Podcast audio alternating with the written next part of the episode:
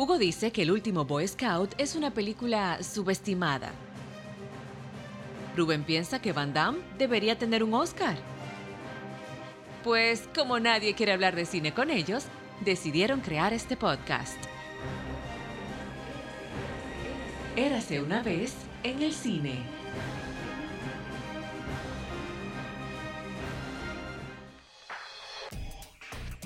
Hola amigos del podcast Érase una vez en el cine, mi nombre es Rubén Peralta y hay un señor que se llama Hugo Pagán que ya no está agarrando frío en Canadá, pero él está aquí con nosotros.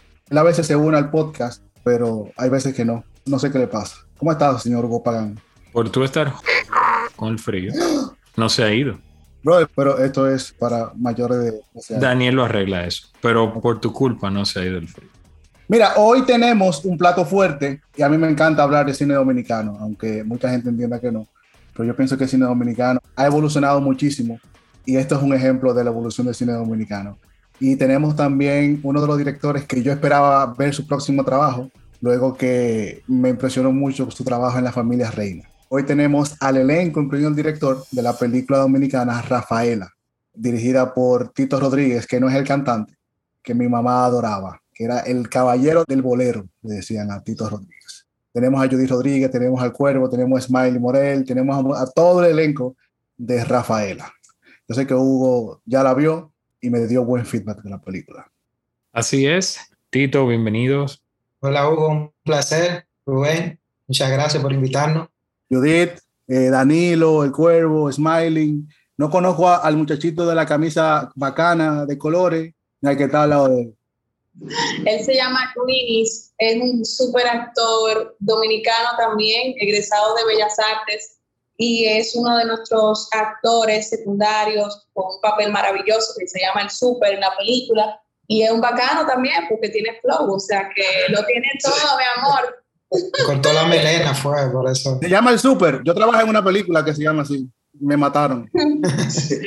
Vamos a empezar hablando del filme. Tito, yo sé que tú tienes tiempo trabajando en la película porque hace como tres años yo me junté con Danilo en el Festival de Cannes y hablamos del proyecto y hablé con Judith también acerca del proyecto. Eso fue hace como tres años por ahí, o cuatro años. Estábamos casi filmando entonces. Bueno, posiblemente, porque yo sé que Danilo fue a, Danilo y Judith fueron a Cannes a buscar apoyo Sí, y eso fue hace rato. sí. Entonces, es un proyecto que tú tienes de casi 10 años. Y en esos 10 años tú filmaste La Familia Reina. Sí. ¿Por qué tanto tiempo para un proyecto como Rafaela?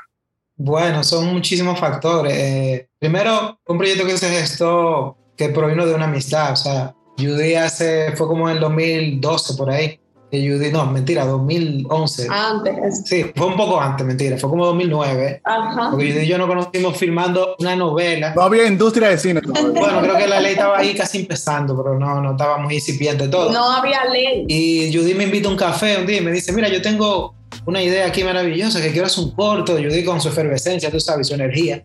Y yo, bueno, y yo soy como la contraparte a eso, como bajito siempre. Y Judy me dice, vamos a hacer un corto esto. Yo le digo, un corto. La verdad es que ya yo había hecho muchísimos cortos hasta ese momento, yo había hecho unos cuantos cortos. Y me daba cuenta que lo que producía quizás en nuestra sociedad y en nuestro medio, yo decía, no, es que necesitamos, ya yo no quiero hacer más corto, yo necesito hacer un largo, tengo como esa necesidad.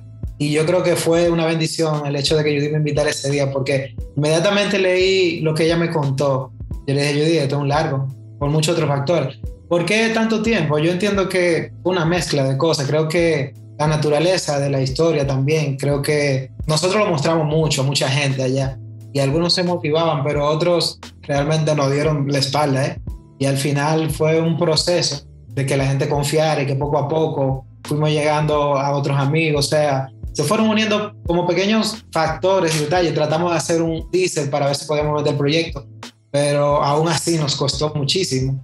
O sea, realmente fue que duráramos tanto y quizá que yo durara tanto. Bueno, entre ese proceso de todo eso hice la familia Reina, que ahí me da, llama Danilo y Carlito, bueno, y se dio un proyecto muy bonito y que funcionó muy bien.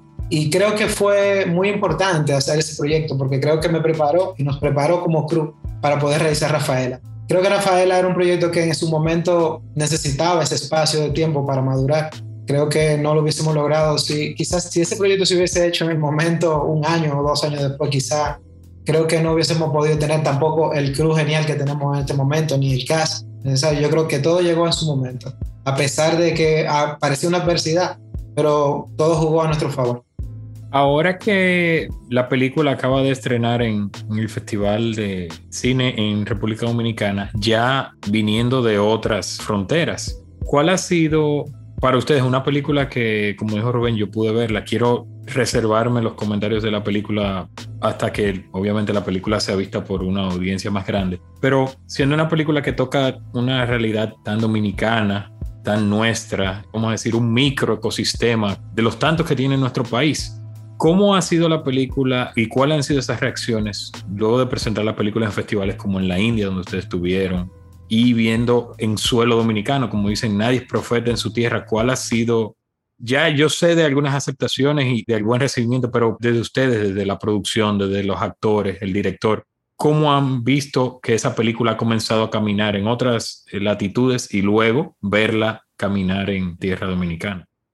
Mira, la experiencia en la India fue impresionante. Yo había estado anteriormente en otros festivales por películas, ¿no? Yo había estado en Sundance, habíamos estado en Locarno, en el Festival de Guadalajara, etcétera. Pero lo que pasó en la India con Rafaela, yo no lo había visto en ningún otro festival, en ningún otro. Una sala reventada, o sea, a casa llena, con un público que me gustado mucho porque culturalmente somos lo mismo, no tenemos el mismo background. Como tú dices, esta es una historia muy exacta, muy precisa porque está dándose y está contándose desde Capotillo y sobre estos personajes que están en Capotillo, o sea, como un micro universo, ¿no? Pero para sorpresa nuestra, nosotros fuimos un impacto total en la India. A nosotros no nos dejaban caminar, no nos dejaban movernos, nos paraban constantemente durante todas esas dos semanas que duramos allá en el festival. Rafaela era un super highlight. Nosotros salimos en la prensa de la India sin tener ni siquiera una conexión ni nada, ¿entiendes? Nosotros fuimos como World Panorama y la gente pensaba que nosotros estábamos en competencia y todo el mundo decía, que Rafaela, Best Picture, Best Actress, Best Picture, Best Actress, cada vez que nos paraban. Nos armaron una rueda de prensa que no era tampoco algo que teníamos planificado y surgió precisamente por la acogida que tuvo la película lleno de prensa, tuvieron que abrirnos otro espacio alternativo porque ya se había acabado la hora y media que teníamos con la prensa y había más prensa esperando para hacernos un one-to-one, -one. o sea, para hacernos entrevistas, para hablar de la película. El tema de la mujer en la India, ahora es que ellos están abriendo paso a otras filosofías, ¿no? Hablar un poco de empoderamiento y demás. Entonces, precisamente cuando ven esta película desde la mirada de esta chica, de Rafaela, las mujeres que fueron a verla se convirtieron como fanáticas de la historia de Rafaela porque la ven como increíblemente un modelo a seguir a nivel de lo que es cinematografía y mirada femenina. Y es lindísimo porque todo el mundo decía, contra, esto lo dirigió un hombre, pero tiene una mirada femenina poderosísima. Y llegar a Dominicana ha sido muy grato, la verdad, porque aunque lo que pasó en la India fue apoteósico, apoteósico, yo no había experimentado eso antes, nuestro estreno aquí fue hermosísimo fue más de lo que yo me esperaba, porque la verdad yo vine con miedo, precisamente porque nadie es profeta en su tierra y nosotros tendemos a ser muy duros entre nosotros mismos, entre los colegas y demás.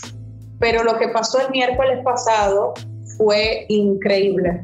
O sea, yo lo, lo siento al mismo nivel dentro de lo emocional y del recibimiento que lo que pasó en la India. Mira, yo creo que, sumando lo que dice Judith, respondiendo directamente a, lo que dice Suco, el público que asistió el miércoles también es un público, digamos, desde cierto punto especializado, porque es parte de la industria, no es, no es la masa popular que acude a comprar una taquilla. Evidentemente, quizás sea el público más exigente. La valoración fue muy, muy buena, fue muy alta. Y yo creo que quizás, y como mencionabas, la familia Reina en un principio, se logró algo similar en esto. Y difiere un poco con lo que dice Judith de la microhistoria. Yo creo que tanto lo que se logró con la familia Reina como Rafaela tienen el potencial y han logrado lo que han logrado, es porque son historias ubicadas en un lugar específico de Dominicana, pero tienen la capacidad de ser historias mundiales. O sea, me refiero, probablemente no como Rafaela de Capotillo, pero probablemente en la India hay muchísimas otras Rafaela, porque una realidad distinta, pero esa distinta puede ser mejor o peor, no necesariamente. Yo digo, dije lo de mi historia fue porque Hugo mencionó eso, pero para mí es obvio que Rafael es una historia universal. Allá nos hablaban mucho, nos hacían mucho la comparación con Ciudad de Dios, increíblemente, y con Slumdog Millionaire. de una vez nos hablaban Slumdog Millionaire y Siriofar, y eso muestra, y lo mismo nos pasó en Panamá. Está bien, está bien. Sí, precisamente lo que dice Judith, creo que es un reflejo de manera muy particular de todos los países latinoamericanos. De todos, eso, es lo que yo creo. De todos. Entonces, es una historia universal, que aunque sí está muy contextualizada, definitivamente llega de esa manera, tocó como tocó en la India, es de la misma manera que ha tocado aquí, y por aún, digamos de una manera más poderosa aún, porque son cosas que vemos y que muchas veces como sociedad le damos el palo.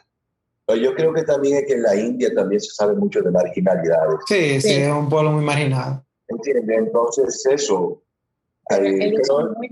claro, pero igual como lo que dice Danilo, que las situaciones sociales de nuestros países son muy similares. O sea, cambiando lo que haya que cambiar, pero son muy similares. Hay un punto de, conexión. Y por eso la aceptación es muy similar. a mí también la gente me ha dado mucho de parentesco del aliento de la película con Ciudad de Dios. Bueno, pero yo quiero apuntar, eh, bueno, ya se ha hablado de eso de Panamá, pero de Panamá yo puedo ser testigo de que dice o sea, la aceptación de la película y la identificación del pueblo panameño con esa película. Yo le comentaba a Judith, wow, pero es que nuestra realidad no es tan nuestra, o sea, es latinoamericana, porque incluso en el Festival de Panamá, la película que abrió el festival era una película que no, no, era la misma historia, pero sí trataba un tema de esa marginalidad, de ese círculo de pobreza y de miseria que se ve en Rafael. Yo quiero que Tito, como director de la película, me haga una sinopsis rápida de la película y que cada uno de ustedes me cuente algo acerca de sus personajes. Porque como es un podcast y hay mucha gente que escucha el podcast en otros países, la idea es que también crear un contexto de lo que estamos hablando. Tito, por favor, cuéntame un poco de qué va Rafaela y que cada uno de ustedes describa sus personajes para crear el contexto del público. Porque hablamos de Capotillo, pero hay gente que no sabe lo que es Capotillo. Nosotros como dominicanos sabemos lo que es Capotillo, pero bueno, Rafaela es una joven que de niña crece en uno de los barrios más poblados de América Latina y con la mayor casi densidad poblacional en el Caribe. Y es una joven que crece en un hogar que está subyugado a un padre violento, a un padrastro violento y a una madre adicta que coexisten en ese universo pequeñísimo de un hogar totalmente disfuncional. Esa niña crece y trata de emanciparse de esa relación abusiva pero mantiene el contacto con su madre y va luchando en esa lucha, conoce unos chicos y forma una banda que se llama Creta Azul y va tratando de, de armonizar el universo de esos chicos y de ser como la líder de alguna forma y ser como, bueno, la líder y alguien que siempre le va dando esperanza, es como casi como un guruso entre ellos. Pero todos estos chicos vienen de una realidad muy difícil, cada uno envuelve cotidianidades muy difíciles y nada, tratarán de superar muchísimos obstáculos.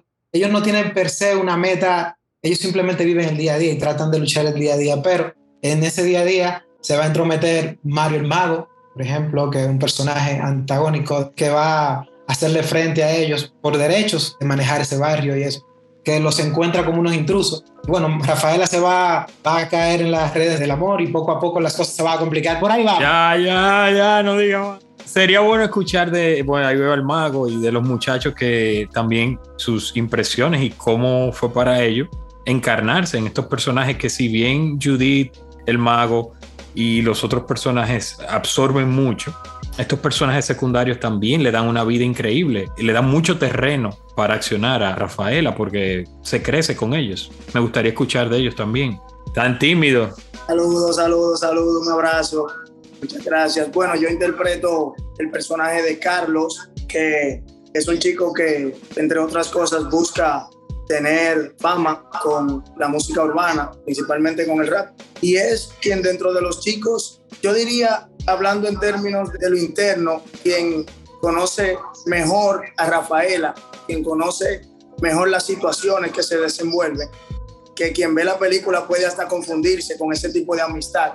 porque es una amistad full, full familiar, aunque igual con los demás chicos, pero tiene esto como principal objetivo, ser alguien en la música y al igual que muchos raperos, lograr ciertas metas y obtener dinero vivir el día a día, como han dicho mis compañeros. Saludos, buenas. Yo le doy vida al personaje del Super. El Super en ese universo vendría siendo la parte más suave, porque estamos viendo ya una película en la que se ven robo, maltrato, drogadicción y todo eso. Siempre hay como el payaso prácticamente del coro. La parte jocosa. La parte jocosa. Entonces yo vendría ahí, pero yo me siento pleno. El súper se siente pleno porque encuentra refugio. Encuentra a la persona que lo entiende, como es el caso de Rafaela. Tengo comida, como pica pollo, todo eso. todo lo que un niño de casos recursos quisiera tener. Comprar ropa, comer pica pollo fines de semana y hacer par de tragos. Entonces, agregándolo un poco, como hablamos sobre la película y el universo, yo considero, como dice Guillermo del Toro, que para que una película sea muy, muy transgresora y muy internacional, tendría que ser muy local. Y yo considero que Rafaela tiene demasiado de eso. ¿Por qué tú crees que tiene demasiado de eso? tiene demasiado de eso porque así como hay una Rafael en República Dominicana, yo siento que hay 50 Rafael más en todos los países del mundo. Porque eso es un tema básico que siempre se trata, el maltrato, drogadicción, violencia. Entonces llevando el ámbito dominicano, ¿verdad? Dándole ese sazón dominicano, es lo que nos hace diferente pero a la vez no hace muy igual. Judith. Falta el mago, espérate, falta el, mago que está ahí. el mago va a hacer magia ahora. Llegó la magia. bueno, eh, mi personaje es Mario el Mago. Mario el Mago es, digamos, como el capo que tiene como el control del microtráfico en el barrio. Tiene una banda que adversa a la banda de Rafaela, que son los Creta Azul. Y este personaje, dentro de ese universo o microuniverso, el mundo de incluso del narcotráfico, tiene como un nivel superior a ellos. O sea, esta banda lo que hacen es atraco, cositas menores, pero, pero el personaje de Manuel Mago está a otro nivel y luego la película lo refleja bastante bien. Este personaje a mí me parece muy interesante, es un personaje que tiene una relación muy distinta con Rafaela, él se muestra ante ella, de qué manera digo cosas para no hacer spoiler, pero, ¿verdad? No, no voy a hacer spoiler, ahí está Judy. Pero bueno, digamos que este personaje es muy camaleónico, ahí creo que no hago spoiler, porque se muestra no necesariamente como él es. Personaje interesante, desde la construcción tratamos de abordarlo siempre, evadiendo el cliché, el estereotipo, sobre todo que un personaje que pudiera caer ahí, porque un personaje como icónico del barrio, y nosotros como que cuidamos mucho esa parte.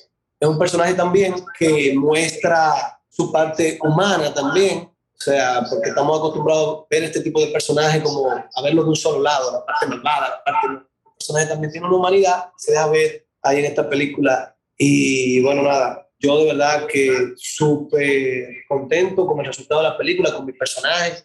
Debo decir que en cierta medida me fue más cómodo construir ese personaje porque ya vi una muy buena construcción desde el guion. Era un personaje que Cristian, fue guionista, que lo felicito por él, hizo un trabajo encomiable realmente. Con el guion y en el caso de mi personaje, porque ese personaje está muy bien justificado todo lo que hace lo que dice. O sea que para mí fue de verdad un placer, un personaje muy atractivo para los actores, porque un personaje que ofrece posibilidades interpretativas. Sin ese café en el 2009, esta película no estuviera sucediendo. ¿Cómo se te ocurre, Judith, esta historia? Y tal vez siendo un poquito visionaria, porque yo recuerdo que yo te conocí en unos premios que hicimos de cortometrajes en cinedominicano.net 2007, 2008, que tú ganaste un premio, y acercarte a un director con una idea para hacer un cortometraje y luego que este director vea un largometraje aquí, se necesita o varios. ¿Cómo te llega Rafaela? ¿Qué fue lo que viste? ¿Qué fue lo que viviste? ¿Qué fue lo que te contaron que te llegó Rafaela? Bueno, yo soy licenciada en comunicación social, yo también soy periodista y estábamos en la materia de géneros periodísticos y la profesora, no me acuerdo si era Sol de Vila o Elvira Lora, que fueron mis maestras también, nos ponían a analizar noticias de otras partes del mundo, en especial de Latinoamérica. Yo estaba leyendo una noticia de Colombia, estaba precisamente estudiando esa noticia que hablaba sobre una ganga, una pandilla que tenían tiempo buscándola y dieron con ella. Era una pandilla de menores, todos se pensaban que eran varones incluso. Y lo que sucedió con esa pandilla es que cuando la policía da con ella, los acribillan. En vez de simplemente capturarlo, pues a todos los acribillan y cuando se acercan a los cuerpos, los cuerpos acribillados, uno de ellos, que era el líder de la pandilla, era una chica y estaba precisamente embarazada. Entonces, cuando yo leí esa noticia, que tuve que hacer el, trabajo de la materia, a mí eso como que me chocó mucho y casualmente en esa semana, yo viendo noticias en la tele dominicana, me encontré con muchas noticias de crímenes cometidos por menores. Y estos menores, muchos de ellos o eran dados de baja, o sea, se le ponía carta blanca, como se dice, que, que ustedes me imagino que tienen el término, que es que lo atrapen y vivo muerto. Si hay que llevarlo muerto, se lleva muerto. Y eran chicos de 17 años, 16, 15. Muchos de ellos no llegaban ni a los 21 y ya estaban muertos. Entonces yo vi como o sea, me chocó muchísimo. Primero me chocó como periodista, yo quería entender por qué se dan estos fenómenos en nuestros países latinoamericanos. Yo no tenía ese nivel de conciencia del fenómeno de la delincuencia y luego, y luego cómo esto se convierte en un círculo vicioso entre la corrupción, la miseria y eso es el resultado. Y en vez de yo verlos a ellos con ojos de terror y de odio, de verlos como las lacras de la nación, yo empecé a verlos con una mirada más empática y traté de entender el por qué se dan estas cosas. Y de ahí me surge la idea de Rafaela, porque luego encontré otras noticias de chicas en Dominicana que forman parte de bandas que venden también droga y que hacen cosas, no solamente son los varones, y también me, desde ese tiempo me dio una curiosidad con el tema de la búsqueda de la identidad de la orientación, de quién soy en este mundo, cuando nazco en medio de la miseria misma, ¿no? Y de la oscuridad. Entonces de ahí me surge esta idea, yo escribo un cortometraje, escribo una, una sinopsis, una historia y se la enseño a Titón porque conecté mucho con él en ese rodaje y se ganó como mi respeto, mi cariño, mi admiración y le llevo esta historia por eso. De ahí es que viene Rafaela, nosotros queremos mostrar la vida del barrio y de estos hechos que pasan desde primero el universo femenino, desde esta mirada que es distinta a la mirada masculina, aunque con muchas cosas en común que inciden, pero también el deseo de esta muchacha de salir de ahí sin saber para dónde es que va. O sea, querer salir de ahí porque ella cree que esa va a ser la solución a todos sus problemas, la solución a tener una mejor relación con su mamá, que Tito y yo lo hablábamos mucho. Tito y yo hablábamos del tema de la relación madre-hija, que tiene mucho que ver con esta historia. Y de ella volverse una figura maternal también para su pandilla, aún teniendo esta coraza por fuera. Y de quién es ella, cuál es su orientación sexual, qué le gusta y qué etapa estamos contando de la vida de Rafaela. Entonces, de ahí es que surge esta historia, que fue Tito que me dijo, esto no es un corto, esto es un largo, esto hay que hacerlo largo. Excelente. De verdad, muchachos, que ha sido buenísimo tener esta conversación con ustedes. Me gustaría primero agradecerles a todos, ¿verdad? A todos y cada uno que estuvieron con nosotros. Y segundo, preguntar, y sin ánimo de spoilear la película, ¿qué es lo siguiente para Rafaela? O sea, en términos de dónde va a seguir caminando Rafaela, si se prevé que esté en salas dominicanas en algún momento. Y tercero, o último, si hay en ese guion, si todavía hay alguna tela más por donde cortar y tal vez ver que, digamos, no sé, alguna secuela, porque hay personajes muy ricos ahí y ese final también deja espacio para más. Tal vez pueden empezar por lo último y luego decir qué va a pasar con Rafael en estos días por venir. Primero, qué casualidad que tú digas eso, porque nos han escrito mucho de la secuela de Rafaela. Sí. Nosotros le mostramos la película en Miami a algunas personas, o sea, a Tony de Andrade, que quedó malo, enamorado con la película, y, a un grupo de gente, y todo el mundo hablaba de la Rafaela parte 2. Ah, pero ese grupo de gente de Miami no estoy yo incluido. No, no estás tú, porque no te vi en esos días no te vi por allá. Tú sabes que tú eres exclusivo, te vas con tu corillo. No, tú estabas, en Los Ángeles, perdón, tú estabas en Los Ángeles. Pero en Miami yo lo vi a él. Es el, ah, y además él me hizo coro a mí, él hace coros también. Mentirosa, mentirosa. Otra cosa, que Cuervo tiene algo interesante que decir de su personaje antes de responderte lo que nos has preguntado. Eh, yo interpreto el personaje de José, un personaje sumamente desagradable y terrible Pero como ustedes ya saben que me abundan esas propuestas, y es que la cara no me ayuda. Sin embargo, este personaje tiene mucho que ver con la conducta de Rafaela, por su característica de hombre abusador, un personaje marginal, marginal, entre craquero y buzo. Ese personaje tan contaminado, pero tan real también, porque es lo otro, marca mucho la conducta de Rafaela y muestra también esos elementos, esos ingredientes que son propios de la marginalidad, como lo que decía ahorita Yuri. O sea, siempre hay un porqué, siempre hay razones. Ahora, que esas razones se visibilicen o se visibilicen o se analicen como debiera ser para tratar de modelarla de una manera distinta, esos son otros 500. Esa es una de las razones por las que fue tan difícil el proyecto también, para que Tito y Judy pudieran hacer la película. Claro, porque hay gente que le da urticaria a eso, como que la verdad existe porque se nombre, no porque exista. Entonces siempre trae ese temor. Pero anyway, lo es ese personaje desagradable y terrible que marca muchísimo y daña muchísimo a Rafaela y que es parte también de todo ese microuniverso de marginalidad y de pobreza y de soledades también, y de soledades también. Ese fue lo que me tocó. Esa día grave de Capetín grababa.